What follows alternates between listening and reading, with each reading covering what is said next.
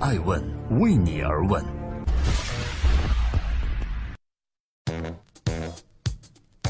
Hello，大家好，我是爱成，这里是二零一七年的十月十九日，欢迎聆听守候爱问每日人物，记录时代人物，探索创新创富。今天共同关注搜狗王小川，搜狗熬到上市，不服李彦宏的王小川能否挑战百度呢？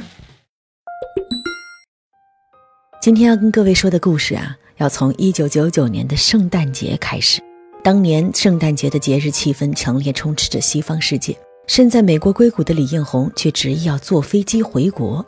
彼时被西方人称之为“上帝”的谷歌已经成功占领了搜索引擎业务的头把交椅，而李彦宏毅然辞掉了硅谷的高薪工作，回国创业，只因他看到了中国搜索引擎的未来。而那一年，王小川还是清华大学的在读学生，被称为是计算机系的神人，年纪轻轻早已锋芒毕露。社交平台 China 人的几位老总上门求贤，王小川由此做起了 China 人的兼职工作。也正是从那一年开始，他正式踏入了中国早期互联网的热浪大潮中，并以实习生的身份将 China 人做成了中国的第四大网站。一九九九年曾被拿来比作中国大佬诞生年，因为这一年很多中国互联网企业绝地而起。而搜狗 CEO 王小川不会想到的是，很多年后，他也成为了这个开端中的一员。王小川曾经说：“如果把我和李彦宏相比，他就是运气比我好一点。”也确实，在2001年，当李彦宏推出独立搜索引擎业务时，两年后的王小川才刚刚被张朝阳任命开发搜索引擎。先来者总是占据了绝对优势。此后很多年，王小川似乎都在追赶着百度步伐。今年二零一七年十月十三日，搜狗正式向美国证券交易委员会提交了招股说明书，计划通过首次公开招股募集最高六亿美金的资金，计划在纽交所挂牌交易，证券代码是搜狗 S O G O。这是否意味着王小川终于要追上李彦宏了呢？搜狗能挑战老大哥百度一家独霸的地位吗？今天爱问每日人物之搜狗王小川。傍上腾讯，搜狗能迎来春天吗？根据搜狗的招股说明书显示，搜狗最大的股东腾讯持股百分之四十五点三七，搜狐持股百分之三十九点二一，张朝阳个人持股百分之九点五八，搜狗和搜狐的核心骨干持股百分之五点八三，王小川个人持股仅占百分之五点五。招股书还显示，基于移动搜索量，搜狗搜索是中国第二大搜索引擎。今年六月，市场份额为百分之六十一点九，拥有四点八三亿移动月活跃用户，业务增长迅速。从二零一四年六月至二零一七年六月，整体的搜索增长是百分之三十点一，移动搜索的 PV 增长是百分之七十八点九。截至到二零一七年六月三十日上半年，搜狗总营收是三点七三亿美金，高于上年同期的三点二三亿美金。其中，搜索和搜索相关广告营收是三点二九亿美金，高于去年的二点九四亿美金。值得注意的是，从搜狗招股书中不难看出，腾讯一股独大，这似乎是搜狗寻找战略伙伴以来最明智的一次了。从二零一三年九月开始，腾讯战略投资搜狗，并以百分之四十三点七的持股比例成为搜狗最大股东。彼时，腾讯开始为搜狗提供源源不断的流量，以及诸多产品领域的合作，这对搜狗来说又是一大利好。腾讯入局到底好处有多少呢？我们仔细研究了一下搜狗的发布的招股书，可以看到，搜索以及搜索相关的广告营收占的大头，分别是百分之九十二点七、百分之九十一点二和百分之九十点五。简单来说，也就是腾讯加持后，搜狗搜索的流量的三分之一都是来源于腾讯的。腾讯的 QQ 浏览器、QQ 导航全部为其提供流量。另外，从二零一四年开始，微信官方账号也接入了搜狗搜索。在微信庞大的导流下，搜狗才有了区别于百度等其他搜索引擎不可替代的优势。傍上了腾讯的大腿，对王小川来说，让搜狗迎来了春天。之后，可能搜狗在与其他搜索引擎竞争的时候，腾讯都必将其作为其坚不可摧的后盾支持者了。这里是正在播出的《爱问每日人物》，每天晚上九点半，我们在微信和各大新闻客户端与您不见不散。今天，爱问王小川：百度危机还能给搜狗留下多少机会？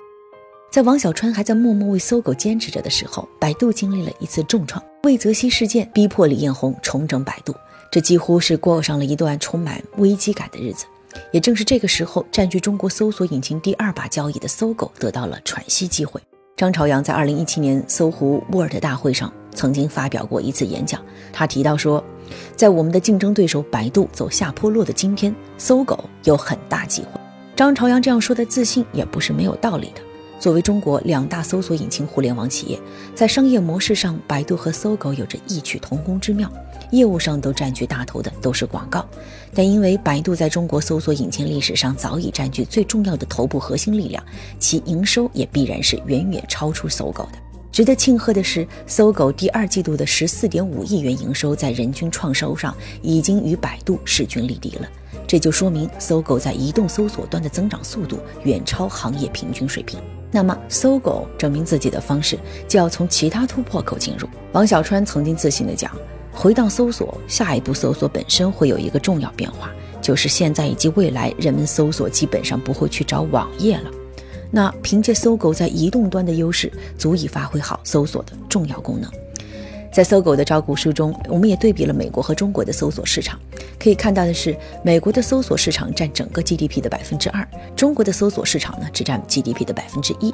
因此，中国搜索市场仍旧还有翻倍的增长空间。除此之外，美国的搜索市场平均增速是每年百分之五，中国则是百分之十。这也代表着，尽管百度在中国搜索市场占据领导地位，但搜狗同样还有机会。提到九十次的人工智能，搜狗能凭借此胜出吗？搜狗赴美上市正式之后，王小川在给搜狗的一封内部信中提到说，除了搜索以外，我们两年前便开始面向未来的布局。我们在人工智能、大数据和 IOT 领域都追赶到同一起跑线，甚至赢得先机。在这些领域，我们会继续加大投入，强化组织建设，在往下的一两年间转化成竞争壁垒和颠覆性产品。这的确是令王小川引以为傲的事情了。从招股书的内容来看，一共有九十次提到了人工智能 AI，其中七次提到机器和深度学习，九次提到自然语言处理。很明显，王小川将 AI 放在了搜狗竞争力中最重要的一环。他强调，搜狗是为了语言理解而生的。除了搜索引擎对语言理解有着无尽的追求，搜狗更有市场份额绝对领先的输入法产品，也专注在自然语言的计算和处理中。正因为有输入法搜索，我们天然具备了啃这块骨头的能力。言外之意就是讲，搜索自身具有的竞争优势，正是 AI 发展必不可少的。